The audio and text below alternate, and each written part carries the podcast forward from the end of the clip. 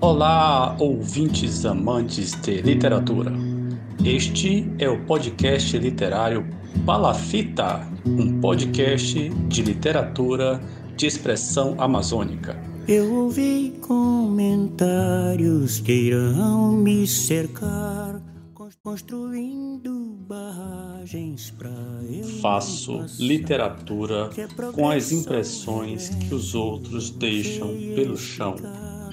Edição número 7 do seu podcast Palafita. Entrevista com o escritor Giovanni Belo, realizado pela estudante Ieda Mano. E ainda nesta edição você tem uma dica de leitura com a estudante Keina Soltenes da turma de letras 2017. Ela vai apresentar para gente a sua dica sobre o romance Úrsula de Maria Firmina dos Reis. E também, nesta edição, a estudante Rejane, da turma de Letras 2020, vai falar para a gente sobre um projeto que foi realizado aqui na cidade de Marabá, chamado Vivências e Poesias, que teve o seu lançamento há pouco mais de uma semana. Vem comigo, esta é a sétima edição do seu podcast de literatura de expressão amazônica um projeto de extensão da Faculdade de Estudos da Linguagem do Instituto de Linguística, Letras e Artes da Universidade Federal do Sul e Sudeste do Pará.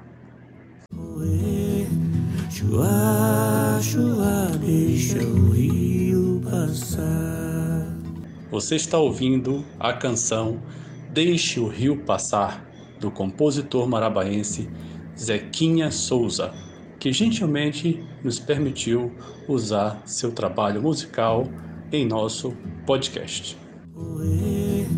Chua, chua, deixa o rio passar.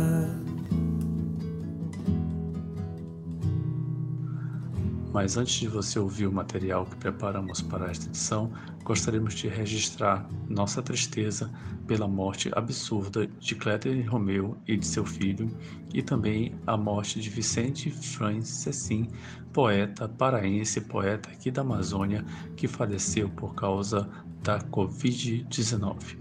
Melhor do que qualquer coisa que eu possa dizer, você vai ouvir agora o poema Música com Sombras, que foi declamado por Anayara Silva numa live que realizamos ontem, dia 14 de junho de 2021. As palavras de Anayara representam bem aquilo que cada um de nós sentindo neste momento.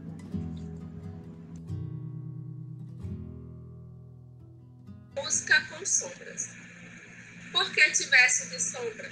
É que eu te espero onde os dias morrem para sempre. Escuta é a voz humana. Essa areia sufocada em tua garganta. Isso, a areia. Soprada por um vento. É a coisa que os homens chamam a voz humana. A nossa voz, a dela. Nada dizer, calar na tua. Porque tu vestes de sombras a criança que trazes pela mão, torturada como um vício, branca como uma virtude, triste como uma flor presa em sua raiz. Onde está o colar dos desesperos? Ali, os pulsos das manhãs nascentes, nem um nem um anjo. Estamos presos no centro, ou livres, caindo no escuro. E eu não sei qual duas portas assim abertas são mais terríveis, são mais belas. Se só sei que te espera o que virá coberto pela sombra trazendo pela mão essa criança sem face, sem rugas também sem ter nascido. Se assim escurecesse em silêncio esta paisagem, onde pousamos ausentes para os olhos dos cegos, toda serpente seria caridosa, todo encanto teria nervos azuis de pedras de fontes, de lamentos não nascidos do fundo da garganta. Nem a tua, nem a tua, nem a da menor que tu, a tua criança que devolves a caridade com o gesto de armadura e recuperas para o negro dia dos olhos com o gesto de ternura. Ela, a fonte em nossas frontes, pensativamente está pousada, observa, paisagem de deserto e a mão cheia de pó. Um sonho para olhos de vidro sonhado, com torturas, paisagem, é o lugar e é o pranto, do lugar onde os dias morrem, para sempre, nenhum anjo, nenhum anjo. Não é a voz humana, nem ao menos murmurando. E nós dedicamos este momento, essa, essa live, este momento que nós estamos aqui, a Vicente Francessin, a Kathleen Romeu e ao seu filho, que nem nasceu, nem, como diz aqui, nem a luz, né? nem foi dado a luz. E, nós estamos tristes, nós estamos revoltados com essa situação.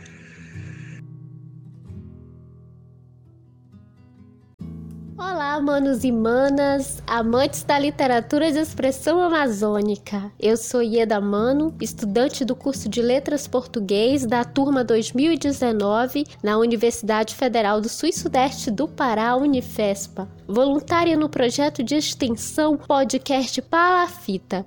E hoje eu vou conversar com o escritor Giovanni Belo.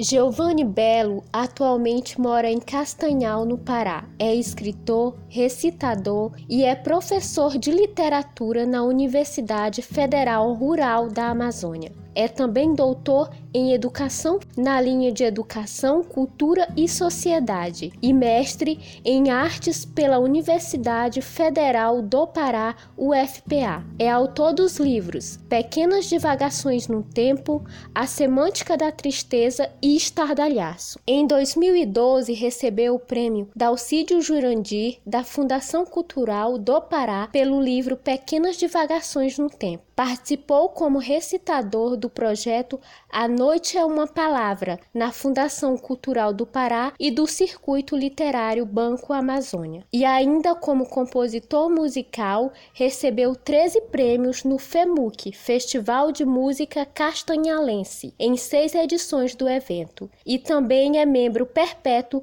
da Academia Castanhalense de Letras. Giovanni Belo, seja bem-vindo ao podcast Palafita. É um prazer recebê-lo em nossa casa. Conta pra gente como está a sua vida nesse momento de tantas mudanças provocadas pela pandemia. A literatura tem contribuído de algum modo a passar por esse momento? A pandemia intensificou o sobressalto, a sensação de culpa diante do fazer poético, do trabalho universitário agora afugentado nas telas. Então sinto este período de distanciamento e de isolamento mais como uma travessia, uma passagem pelo nada. Tenho a impressão de que, diante da calamidade e da insanidade deste tempo, não dá para ser produtivo. Então literatura não existe para ser útil, existe para ser uma experimentação com a linguagem. São gestos de leitura em que há outro estágio de existência, outra instância de contato com a nossa narrativa em crise, com a nossa estrutura de sentimento, quase falida. Eu creio então que a literatura tem sido uma gaveta imaginária, onde é possível esconder sensações, raivas inconscientes e a imbecilidade política. É possível arquivar notícias nauseantes, certas miudezas e, evidentemente, o um medo inexpugnável da morte. Vez ou outra, escondemos as coisas na gaveta, em outras tantas, retiramos estas quinquilharias e publicamos. Com o poema Proibiram o Adeus, que está no livro Estardalhaço, você traz um pouco do que estamos passando nesse momento atual. Como foi para você publicar um livro no contexto pandêmico? Conte um pouco de sua experiência. Estardalhaço é um livro escamoteado. Começou com poemas impublicáveis que foram postados durante dois anos no Facebook e no Instagram. As poesias eram motivadas por choques, por impulsos e pelo zigue-zague do cotidiano. Uma notícia, uma dor de cotovelo, um testemunho de afeto ou uma crise política. É uma obra de poemas cronísticos. Tem relação com a minha identidade com a crônica. Desobedeço sempre Drummond. Não faça versos sobre acontecimentos. Só sei fazer literatura com episódios, com as minhas itinerâncias e com a minha mania de roubar histórias, impressões que os outros deixam pelo chão. Estou sempre vigilante, à espreita de uma janela aberta, de uma confissão, de uma palavra preguiçosa que se encosta em meu ombro. Um cronista é feito do que rouba dos outros. Um poeta, não sei como se faz um poeta. Fernando Pessoa devia ter receita e só a mostrou aos seus heterônimos. Então, Esta é a minha experiência absurda. Proibiram o Adeus é um poema que foi escrito após o dito Messias, que está na presidência, declarar: Eu sou Messias, mas não faço milagre. É um poema de indignação, de desalento, de esgotamento ou repulsa diante deste gesto cruel. Palavras podem ser bem cruéis. Este Messias tem muitas palavras de crueldade e morte. Pior é que há tantas pessoas admirando estas ideias macabras. O livro Estardalhaço é composto por poemas que tratam sobre a temática amorosa, mas que também falam sobre a pandemia, o isolamento social, enfim. Os poemas que compõem o livro foram escritos em momentos diferentes? Como se deu a construção do estardalhaço? A literatura não pode ser uma cisterna vazia. Tem de ter uma função, ainda que oculta como símbolo impreciso. As palavras angustiadas estão sempre à procura de colo. A escrita poética sempre carrega um alcance, um alvo, uma fusão com o olhar do leitor insensato. Este leitor procura uma catarse, um anjo que o traduza. Aí está o lugar da literatura, entre a intradutibilidade e a expectativa do alvo. Estardalhaço foi escrito neste processo, tendo compreendida a potência do erro, do vácuo, do impreciso. É um livro escrito para passar do ponto, para falar o óbvio e esborrotar sensações. Por isso, sugere uma leitura das arrebentações. Traz a intensidade que estoura dos olhos, a palavra que transborda de nós. Não se fecha ao amor, nem ao lapso político. Sempre me interessei pelas pequenas tragédias cotidianas, mas não há como um poeta cronista se fechar aos sinais deste tempo de letargia, de quase morte. São fisionomias, paisagens diferentes que me derrubaram nas redes sociais no trabalho docente e nos meus acenos do coração também. A experiência da escrita do estardalhaço foi de um livro feito aos pedaços, sem quase nenhum ineditismo. Nada foi engavetado. Cada fatia foi publicada como uma página que o leitor lia na construção do livro. Cada poema era escrito e instantaneamente compartilhado. É um livro, então, escamoteado, sem revisão, sem nenhuma atenção à crítica ou à recepção da obra. Seus leitores insensatos são seguidores, amigos ou fakes. Se algum especialista ler, é por acidente ou convívio cibernético. Mas a ideia base do estardalhaço surgiu mesmo da minha relação intensa com a literatura, de a minha pele poética estar sempre à mostra, esgaçada, em conversas de bar, em aulas, e nos meus eventos sentimentais. O estardalhaço não traz só o estrondo dos outros, mas da minha própria inquietude, incômodo. Não traz também só a linguagem como símbolo poético, mas como signo das minhas sensações, das minhas fraturas e segredos. Não sei se faço autoficção, poesia confessional. Creio mais na poesia como copo, que não suporta o corpo diluído e por isso escorre pelas bordas. Sorvete que derrete da casquinha e mela os dedos da criança. O poema Melhor Esquecer, que está no livro Estardalhaço, chama a atenção do leitor porque fala sobre a impunidade em relação ao racismo e coloca esse tema em destaque. E também traz um caso verídico de Evaldo dos Santos Rosa. Nesse sentido, é, nós podemos perceber que a poesia, além de falar de amor, das tristezas e decepções humanas, também trata dos problemas sociais e os evidencia. Como você vê o papel que a poesia tem enquanto ferramenta de denúncia e enquanto arma que expõe as injustiças sociais da nossa realidade? Este é um poema sobre uma notícia que vi primeiramente na internet. O Evaldo dos Santos Rosa foi fuzilado pelo exército. Seu carro recebeu mais de 80 tiros. Na hora, lembrei o poema do Manuel Bandeira, que se chama Poema Retirado de uma Notícia de Jornal. O caso do Evaldo e este nome bonito não me saíram da cabeça. Então o processo do poema foi este. Melhor esquecer é o que dizem a tantos negros e negras que durante toda a vida sofrem abusos. Evaldo dos Santos Rosa não é quase lembrado. Se você ler este poema em sala de aula e perguntar: Vocês conhecem Evaldo dos Santos Rosa? Ninguém lembrará. Se vermos o estardalhaço como um grito, uma anti-anestesia, as questões políticos-sociais têm um lugar privilegiado que se liberta no poema, uma ruptura contra os silenciamentos, as invisibilidades e os apagamentos da história. O poema é a flor que nasce na rua, como dizia Drummond. Como foi para você escrever o livro Estardalhaço, já que em termos de gênero é bem diferente do livro A Semântica da Tristeza? Como é sair da prosa e ir para o gênero lírico? Não vejo diferença entre a prosa e a poesia na minha escrita. Escrever é coisa cabeluda, requer técnica e alvoroço. Em A Semântica da Tristeza estou quase saindo da adolescência, fraturado pelo academicismo, meio tonto querendo uma escrita que encarne minha quase maturidade. Já no estardalhaço, estou voltando à meninice. Não quero ser um adulto com a escrita acabada. Gosto de flertar com a eternidade como um pirralho andando sobre um muro. São gêneros diferentes. Todavia, na crônica também me embrenho pelo lirismo, pelo vagabundear dos ventos. Eu me sinto mais seguro como cronista. Então, minha voz de poeta é também narrativa, factual, gosta do disse-me-disse, flerta com os imaginários, com a liquidez dos gestos. No estardalhaço, inclusive, palmilho ainda mais o social, a urgência de likes, a vontade desenfreada de corpos transparentes, em disfarces, em postagens que condensam o artificial, a pressa e a desmedida trama da aceitação. Estamos expostos no palco das redes sociais Queremos esconder então o fracasso dos afetos e somatizar espelhos virtuais para angariar curtidas.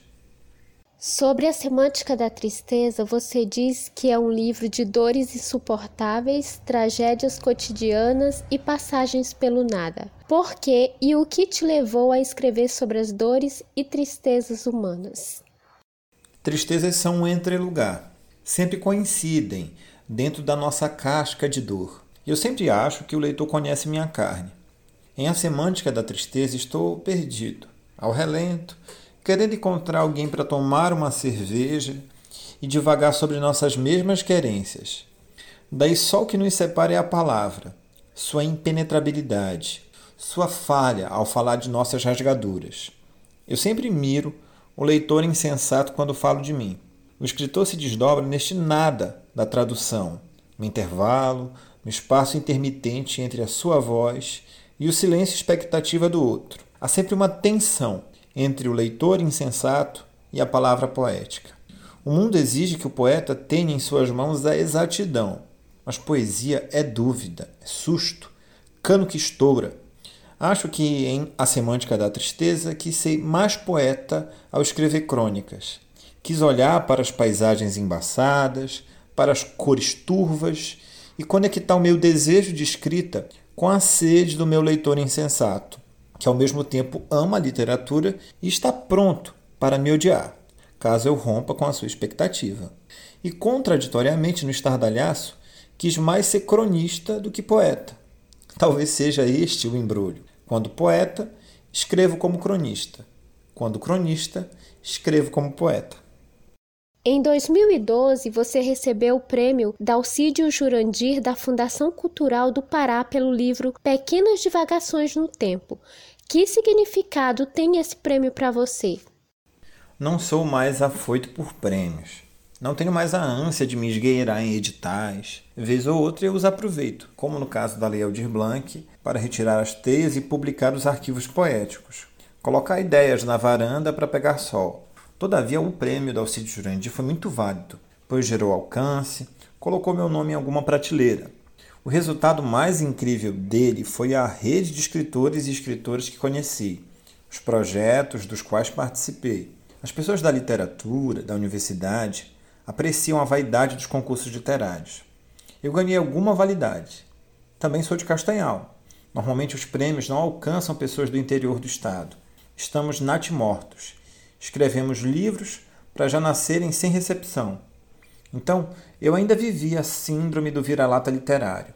Por isso, não tenho como meta mais nenhum edital. Nem quero lamber botas para entrar em feiras literárias, mas entendo como algumas premiações legitimam a escrita poética. Só não quero me posicionar em um ranking de escritores, colocar minha escrita para ser gabaritada. Sinto que estou mais livre agora para escrever. No que se refere à valorização da literatura de expressão amazônica, para você, há um caminho a ser seguido para que as pessoas conheçam os escritores e o que eles produzem sobre nossa região?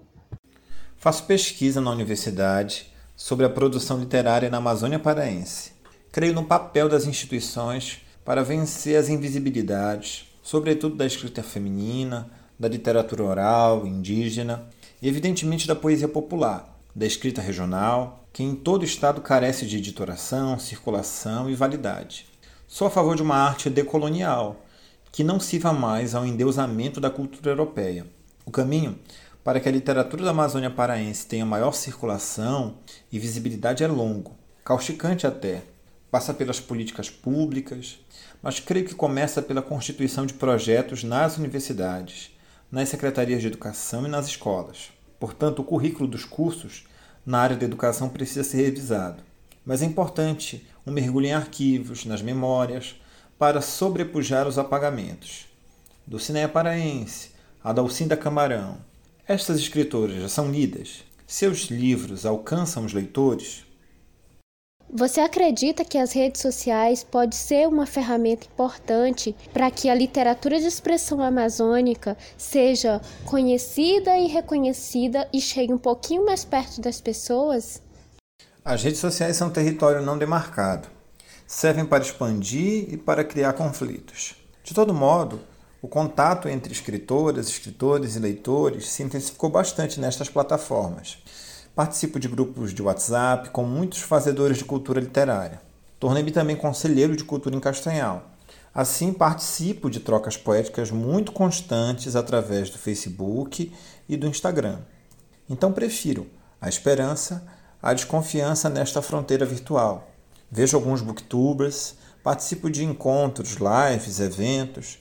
As redes sociais são terreiros que rompem os limites do espaço físico, de muitos privilégios, de enaltecimentos dos mesmos nomes. Inclusive, creio que as redes sociais envelhecem os elitismos, os circuitos fechados. Lancei o estardalhaço em uma live livro que teve uma sala muito calorosa. Além de escrever poesias, você também compõe músicas. Compor é um hobby? Qual sua relação com a música e que significado ela tem para você? Participei de muitos festivais. Sou um péssimo intérprete, mas a minha geração tem a inquietude de atravessar muitas linguagens, de sermos interartistas. Ganhei um bom trocado com algumas canções. Então eu me considero mais um compositor musical, mas passo anos sem compor nada. O piano da sala e o violão estão aposentados, com raiva de mim. Vez ou outra penso em vendê-los e comprar muitas cervejas. Faço parcerias que me rendem uma alegria quase imbecil. Sonho com músicas no Spotify, com meus parceiros cantando em programas de auditório. Penso em clipes para YouTube.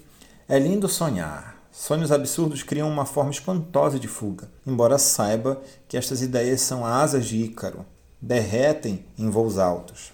Vejo a música como um lugar em que a poesia se veste de outro corpo. Não consigo viver sem música, sem cinema, sem séries, sem outras linguagens. Estudei cinema no mestrado, foi uma diversão. Foi minha melhor fase com a pesquisa. Talvez este seja um hobby. Diante de tudo que você já produziu este ano, em termos de literatura, quais são os projetos para os próximos meses? Já tem algo planejado que possa nos contar? Não planejo os livros em cronogramas. Eles exigem minha presença, minha urgência. Atrapalham meu ritmo de trabalho, dormem comigo na mesma cama. São delírio e desolação. Tenho um livro quase pronto intitulado Na Gaveta do Nada, mas ainda está impublicável. Iniciei também um livro de poemas curtos que se chama Carências Invisíveis. Minhas canções estão sendo regravadas. Talvez siga com alguns destes projetos mais à frente. No momento ainda estou namorando o estardalhaço. Giovanni Belo, quero agradecê-lo por nos dar a oportunidade de conhecer sua produção literária e um pouco sobre você. E como estamos chegando ao final do nosso bate-papo, gostaria que você deixasse uma mensagem final, uma dica de um livro, de um filme. O que você diria para as pessoas que estão querendo escrever literatura ou que já escrevem? Meu recado é: diante da falência de qualquer esperança, recorram à poesia. Existe um milagre na poesia que é a sua potência, o seu alcance mágico. Alguns versos são capazes de produzir um eco, um discurso ou até uma afetação cósmica com a palavra. Por isso, o poema costuma ser o território mais onírico, metafórico e simbólico de todas as linguagens poéticas. Para quem escreve, saiba que o desejo de escrita nem sempre coincide com o alcance da palavra. Você não será lido e entendido à primeira vista. Escreva literatura à medida que você entende sua própria solidão não adianta traçar um projeto literário se não há uma percepção dos seus limites, dos seus atalhos, dos cruzamentos da sua voz com o mundo. E não seja tão babão também. Aprenda com outros escritores melhores. Não há receitas para ser poeta, a não ser que você consiga falar com o espírito do Fernando Pessoa.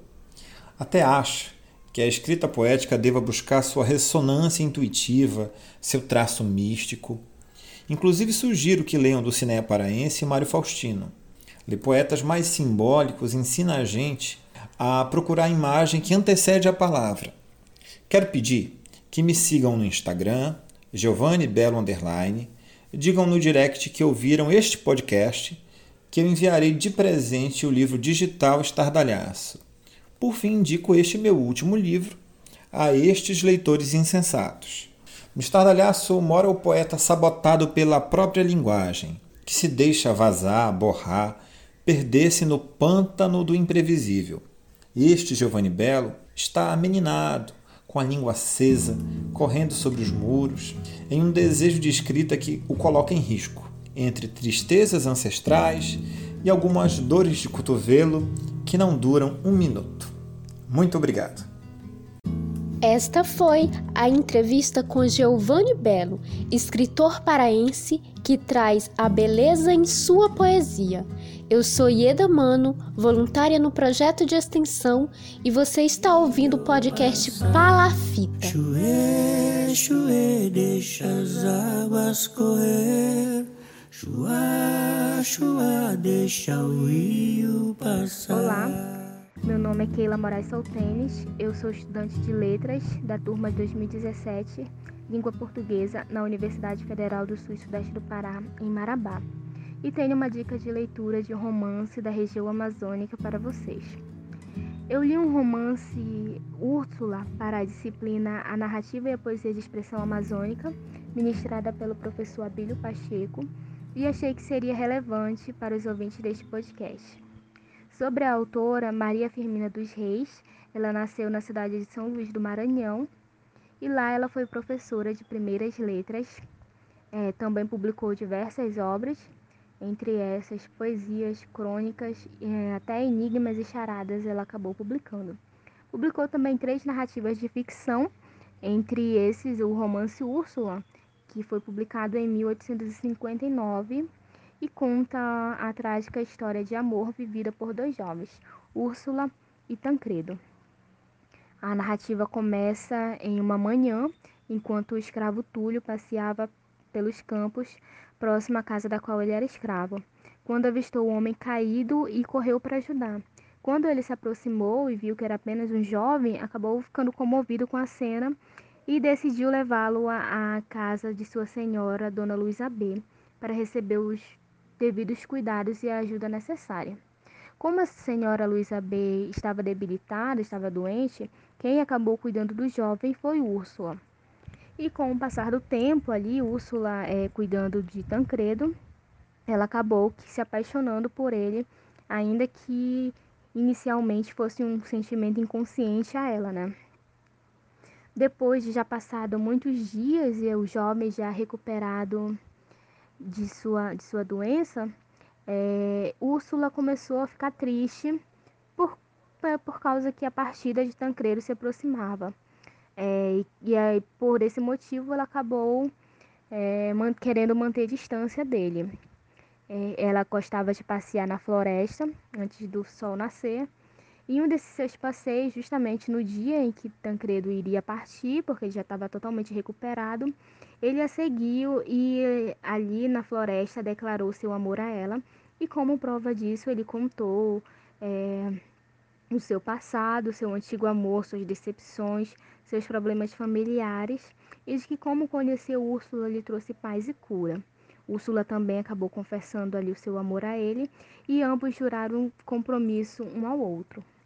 Tancredo partiu com promessa de que voltaria. Como Úrsula acabou ficando muito triste, muito sozinha pela partida dele, ela continuou fazendo suas caminhadas matinais e um desses dias ela acabou conhecendo um homem, né, um caçador, que a amou enlouquecidamente desde o primeiro momento. É o que nós chamamos é, de amor à primeira vista. Ela não sabia no momento, mas era o seu tio, Fernando P a quem a sua mãe tanto temia e a quem ela também muito temia, mesmo não o conhecendo. Todos sabiam ali na região, inclusive a sua mãe, que era, ele era um homem muito cruel, muito perverso, não só com seus escravos, mas com as pessoas em geral, inclusive a família, é, que seria ela e a sua mãe. É, como Úrsula não poderia corresponder a esses sentimentos de Fernando P., por, por já amar Tancredo, ele acabou é, lhe fazendo ali uma promessa que ou ele a conquistaria, ela seria dele, ou ela não seria de mais ninguém. E é nesse momento que nós que, que os problemas na narrativa começam, né? A intriga da narrativa começa ali com Fernando P e Tancredo disputando o amor da, da jovem Úrsula. E Úrsula ali temendo por sua vida, temendo pela vida de sua mãe e apaixonada por Tancredo, vivendo essa aventura de amor. É, é um romance que tem um desfecho muito impressionante, vai impressionar o leitor, vai deixar o leitor surpreso. É, é um romance ali que, que um leitor comum, não só um universitário, é, iria gostar. É muito relevante, é uma leitura muito relevante que atribui muito é, ao leitor. Por ser um, um, romance escrito no século XIX, aborda muitos assuntos é, relevantes na nossa sociedade, entre esses a visão do negro, né, que é uma visão ali naquela, naquela época não era era muito fantasiosa e esse romance traz uma, uma visão mais humanitária, mais realista do negro, né? Dá voz ao negro ali, mostra que esse também tem sentimentos, tem tristezas, tem conflitos internos é, acaba mostrando que um negro e um branco também têm, ou, tem os mesmos tem problemas parecidos, né? Porque são pessoas e, e, e, isso é muito evidente ali. A Maria Firmina dos Reis traz essa visão, também porque ela era descendente de negros e ela era mulher numa época que mulher não tinha voz. Então também esse é um, é um ponto relevante no romance, que ela acabou que tendo que usar um, tendo que usar um, um nome, né, uma maranhense para se identificar no, no, livro, ela não colocou o seu nome ali por ser mulher e acreditar que ela não seria bem visto, não seria um romance bem visto, uma obra bem vista por ter sido escrito por uma mulher e também trazer essa, essa discrepância da sociedade, né, que é ali é, Tancredo era muito rico, Úrsula muito pobre e o amor entre os dois é, seria quase que impossível tanto que o desfecho da história é realmente trágica, mas é muito surpreendente e eu acredito que seja que, que um leitor irá gostar e acaba envolvendo ali o leitor na, na, nesse romance, nessa história de Úrsula e Tancredo. Chuê, chuê, deixa as águas correr. Chua, chua, deixa o rio passar. Toda poesia tem a sua beleza, mesmo que às vezes não seja por muitos compreendida. É uma das coisas desta vida que não se pode jogar a esmo, pois a poesia simplesmente é o poeta psicografando a si mesmo. Psicografia de Bertim de Carmelita. Olá, eu sou Rejane César Araújo, estudante de Letras Português na Universidade Federal do Sul e Sudeste do Pará, em Marabá. E o poema que acabo de recitar para vocês faz parte de um projeto maravilhoso. E é esse projeto que quero compartilhar com os ouvintes do podcast Palafita. Afinal, dica boa é dica compartilhada, não é mesmo? O projeto de que vos falo é o Vivências e Poesias. Foi idealizado e coordenado pelo professor Antônio Catalão. Contou com a ajuda e a organização da professora Francisca Cerqueira, ambos professores da Universidade Federal do Sul e Sudeste do Pará. Tem o apoio da Secretaria de Cultura de Marabá, da Biblioteca Municipal Orlando Lima Lobo, na pessoa da professora Evilângela, da Associação de Escritores do Sul e Sudeste do Pará, dos professores, poetas e escritores Bertim de Carmelita e Ayrton de Souza, de Laranha Prestes Catalão e da bolsista e também escritora participante no projeto Amanda Souza e todos os demais colaboradores e apoiadores que se esforçaram para tornar real o Vivências e Poesias. O projeto foi desenhado e planejado ainda no segundo semestre de 2019 e em conversas entre o professor Antônio Catalão e a professora Francisca Cerqueira, eles decidiram, a partir de sugestões vindas dela, buscar parcerias para agregar valor ao projeto. No contexto das parcerias, puderam contar também com o Programa Institucional de Bolsas de Extensão, o PIBEX, patrocinado e financiado pela Pró-Reitoria de Extensão da Universidade Federal do Sul e Sudeste do Pará, o que permitiu ter no projeto uma bolsa de incentivo que foi muito importante no desenvolvimento das atividades. Aprovado ainda no final de 2019, o projeto realizou seu primeiro encontro na última sexta-feira de fevereiro de 2020. Logo em seguida, com a chegada da pandemia, o planejamento dos 10 módulos mensais e presenciais, compostos de oficinas de, de poesia, de escrita, leitura e literatura, sofreu mudanças bruscas que inviabilizaram todo o planejamento do projeto, necessitando aí urgentemente de novas estratégias. Apesar das dificuldades que atropelaram os planos, os idealizadores não desistiram e, mesmo em ambientes virtuais, conseguiram dar vida ao projeto.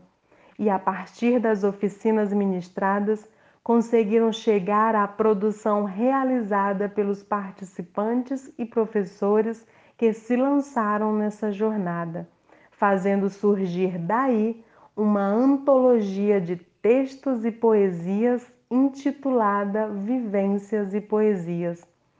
Ela é um livro digital, uma antologia poética digital, resultado de toda a caminhada percorrida por aqueles que não desistiram da palavra. E algo muito interessante nesse projeto são os objetivos buscados e alcançados.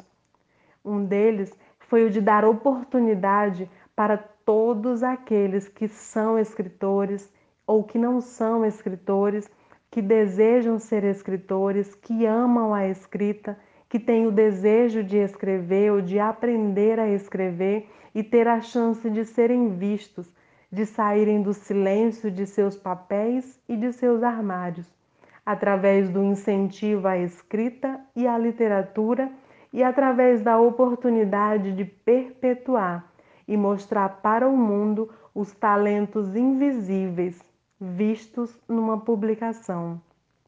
Outro ponto importante do projeto é o citado por Bertin de Carmelita na live de lançamento do e-book Antologia Poética Vivências e Poesias.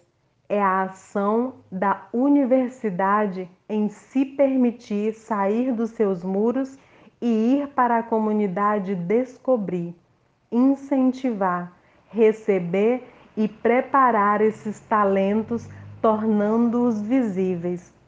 Outro ponto importante é um trecho citado pelo professor Antônio Catalão, onde ele diz: Nós insistimos muito no lançamento e na realização dessa antologia, porque a gente tem ouvido falar muito que o humor é uma forma de resistência e a poesia também.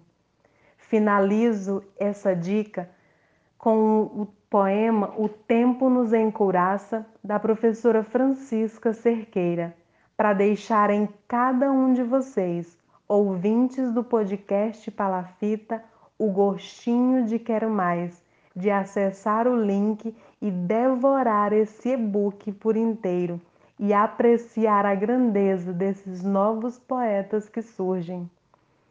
Algumas dores são pedra bruta, concreto, estão sempre batendo no peito, feito na marreta na demolição. Mas o tempo nos encouraça. Aprendi a criar disfarces, carapuças que me vestem, nas horas úteis, mas não nas horas vagas. Nas horas vagas, o caminhão me atropela o vulcão espelha sua lava, vira o entulho da destruição. Todos os dias, a luta é para ganhar pedra por pedra, recolher cada tijolo, reconstruir minha casa e com cada pedaço de vidro estilhaçado proteger minhas janelas. Finalizo aqui agradecendo a cada ouvinte do podcast Palafita e deixando essa dica de ouro a cada um de vocês. Não deixem de conferir o projeto do e-book Antologias, Vivências e Poesias. Chuê, chuê, deixa as águas correr. Chua, chua, deixa o rio passar. Obrigado, Rejane, por trazer para a gente as informações sobre esse projeto Vivências e Poesia. Parabéns ao professor Catalão, à professora Francisca, ao poeta Bertinho, poeta Ayrton e demais pessoas envolvidas no projeto. O link para você fazer o download do e-book está aqui nos comentários. Agradeço também a Keila Soltenes pela dica de leitura e agradeço também a Giovanni Belo pela entrevista que ele concedeu a Ieda Mano. Além de Edamano, fazem parte da equipe deste podcast a Nayara, que faz parte da equipe técnica, Valerie, que faz o trabalho de entrevistas, e também ajudam direto ou indiretamente Carlos Eduardo, Caed, Gabriela, Juan Carlos, Juliana e Marta Eduarda. Aqui um abraço de agradecimento a todos vocês. E um obrigado também a você que está aí do outro lado, sempre nos ouvindo. Olha, se você quiser mandar um alô para gente, pode mandar uma mensagem pelo Instagram. Nós temos lá o Instagram podcast Palafita. Pode mandar também um e-mail para professor@abiliopacheco.com.br e dizer o que você está achando desse nosso trabalho.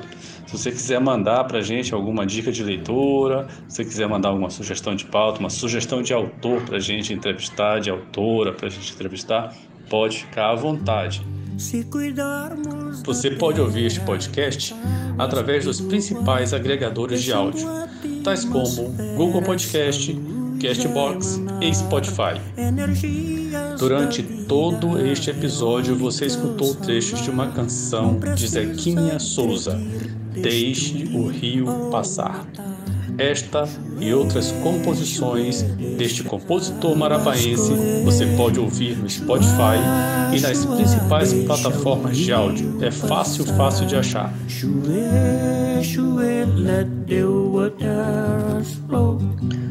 Um abraço, se cuidem, cuidem de si, cuidem dos seus e tentem fazer com que os seus cuidem de si também.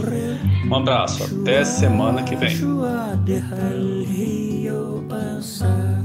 Chue, chue, deixa as águas correr. Chua, chua, deixa o rio passar. Chue,